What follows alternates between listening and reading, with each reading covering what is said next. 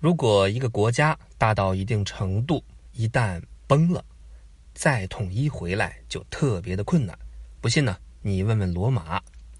罗马从公元四百年分裂开始，就一路破罐子破摔，摔出一整个欧洲，再也回不去了。再比如印度，干脆呢就没有统一过几年，远看是一个文明古国，走近一看，妈，一堆文明古国。但中国不一样，无论呢碎成什么样，总有一个牛逼的朝代能把大家重新融合起来。比如我们今天要说的隋朝。隋朝终结了几百年的魏晋南北朝大分裂，重新统一了中国。不过，称霸全国这种事情呢，太伤元气，是要付出一点代价的。神仙你好，请问作为一名统一中国的皇帝，我需要做哪些准备呢？你呢，做好心理准备就可以了。你这届政府，呃，干不完两届，滚蛋！什么玩意儿？会不会聊天？隋文帝建立隋朝，到了儿子隋炀帝手上就败光了。所以呢，整个隋朝就是杨家的爷儿俩二人转。先说爸爸，南北朝的时候呢，北周皇帝的老丈人叫杨坚，踹了皇族，自己上位，在吞掉南面的陈国，从此统一中国，这就是隋朝。杨坚呢，就是隋文帝。杨爸爸是个不错的皇帝。一上来就减税轻刑，改革制度，带领全国人民奔小康。魏晋南北朝连年战乱，民不聊生。隋文帝一来呢，马上就变得富有又强大。那究竟强到什么程度呢？据说被儿子败家之后，一直到唐明皇才回到了这个高度。也就是说，武则天两个老公连轴转，最后呢，自己撸起袖子加油干。也没有干过这个姓杨的。历史上把杨坚开创的巅峰时期称作开皇之治，你也可以叫他杨巅峰。眼看剧情一路走高，别急，杨坚在巅峰的时候得了一种病，叫妻管炎。隋文帝治国有方，生活呢还特别节俭，后宫佳丽三千，他只有一个独孤皇后。啊，我们不禁要问：为什么一个皇帝对感情如此专一？因为独孤皇后是一个好老婆，经常用生命来感化她。比如呢，皇帝看上哪个姑娘，皇后呢就去把她砍了。独孤皇后对爱情有极度的洁癖，绝不允许老公有别的女人。那为啥一个皇后这么强势呢？因为她一个人就给隋文帝生了十个孩子。这么多孩子，我们来说两个。老大杨勇，太子，人品不错，但是个浪货，喜欢沾花惹草。这种性格呢，是最不招他娘待见的。于是，在一次诬告事件中，皇帝和皇后借机会把太子给废掉了。二儿子杨广是跟他哥不一样的，生活呢非常节俭，除了老婆，完全不近女色，无论对谁都特别礼貌。简直就是儿子中的金蝉子。妈妈，我觉得我可能是 gay。好儿子啊，房间整洁没异味，不是伪娘啊，就是 gay 呀。建功立业就该这样，妈妈支持你。于是，在老妈的撺掇下，皇帝同意了立老二做太子。但悲剧还是来了。过了不久，独孤皇后就离开了爷儿仨。这下子。压抑多年的隋文帝出现了井喷，玩命的宠爱小老婆，结果差点把自己给宠死。就在奄奄一息的时候，突然小老婆跑进来说：“你儿子要侮辱我，你管不管？”完蛋！隋文帝这才恍然大悟，老二肯定原来都是装的。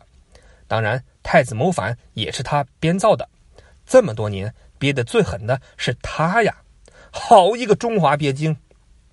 于是。临终大骂：“独孤误我！”哎，可是已经晚了。杨广冲进来控制住局面，最后顺利的坐上了大隋朝的皇帝宝座。传说中啊，杨广就在此时派手下袭胸杀死了自己的老爹，同时呢还睡了他的小老婆。这就是凭一己之力毁掉老爹基业，把杨巅峰变成杨白劳的隋炀帝。隋炀帝大家都有耳闻，据说呢好大喜功又残暴，几乎赶上董卓了。不过事情都有两面性，我们挑两件事重点说一下。第一件事呢，隋朝大运河，杨广上台以后，把首都定在了洛阳，可这里并不是他最喜欢的地方。伪装成禁欲系的男神多年，一当上皇帝，立刻就要展示真我的风采。他有两个爱好：约架和约炮。可是打仗一般在北方，把位呢一般在南方。在中间的洛阳能干嘛？咦，恁说的都对，可我他娘也不能天天吃烩面啊！于是呢，隋炀帝一拍大腿，发动了几百万的农民工，从洛阳挖了两条河，一条直通北京，一条呢直通江浙沪。这么一来，一条以洛阳为中心贯通中国南北方的大运河诞生了。其实，隋朝大运河并不是从零开始挖。大多呢是在原有河道上链接改造而来，挖完之后大家又改了改，就变成了今天著名的京杭大运河。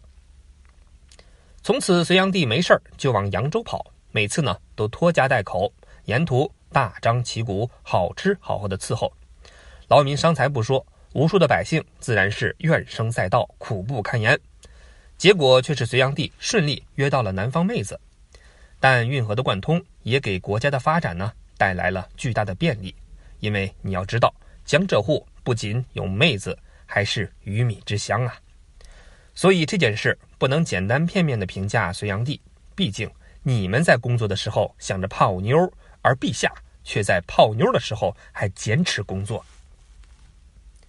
第二件事，三征高句丽。隋炀帝的好色最出名，传说呢，全国有十五万的妹子都是他的人。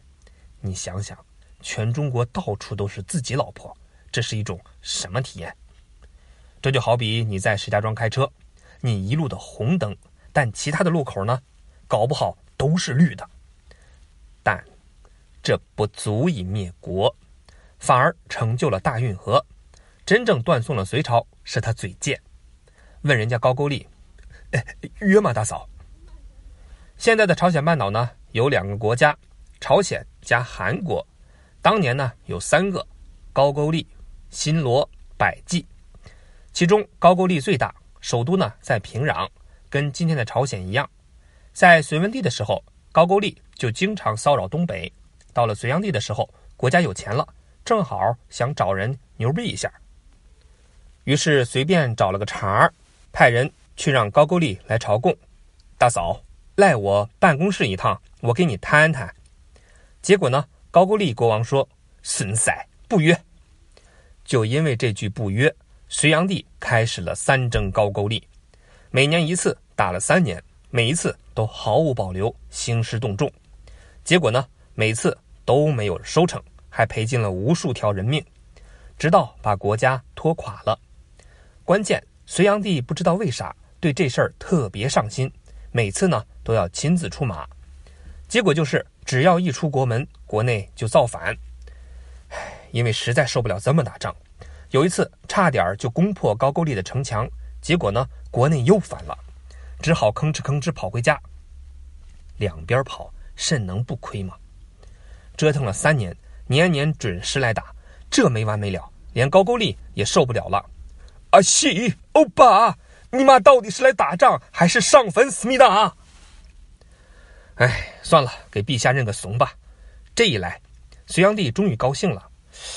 哎，既然你态度这么好呢，之前的事情我就不追究了。大嫂，来我办公室谈谈吧。高句丽国王自然十分感动，然后呢，又拒绝了。说实话，如果我是杨广，这个时候我妈我也想打压他。隋炀帝见多识广，没见过这么贱的。对于爱面子的陛下，太伤自尊了，说啥都不好使，继续干，准备第四次御驾亲征吧。那么问题来了，挖运河和三征高句丽已经快把老百姓呢逼绝了，全国各地都在造反，国家实际上已经崩溃了。就在这时，一个小弟瞅准时机反水，把隋炀帝缢死了。他就是隋炀帝的小伙伴宇文化及。当时杨广正躲在扬州吃喝嫖赌，因为北方已经到处在造反，烦。他自己呢也感到时日无多，每天喝高了，都对着镜子说：“妈的，又帅了！这美丽的头会被谁砍掉呢？好烦！再喝一杯。”最后，这位生前享尽人间浮华荣耀的陛下，死后呢连口棺材都没有，就被草草的埋了。一般皇帝一死呢，天下就要闹腾一阵，大家都要来争皇帝。宇文化及弄死了隋炀帝，以为可以顺利上位，哪儿那么便宜？大英雄的时代又要开始了。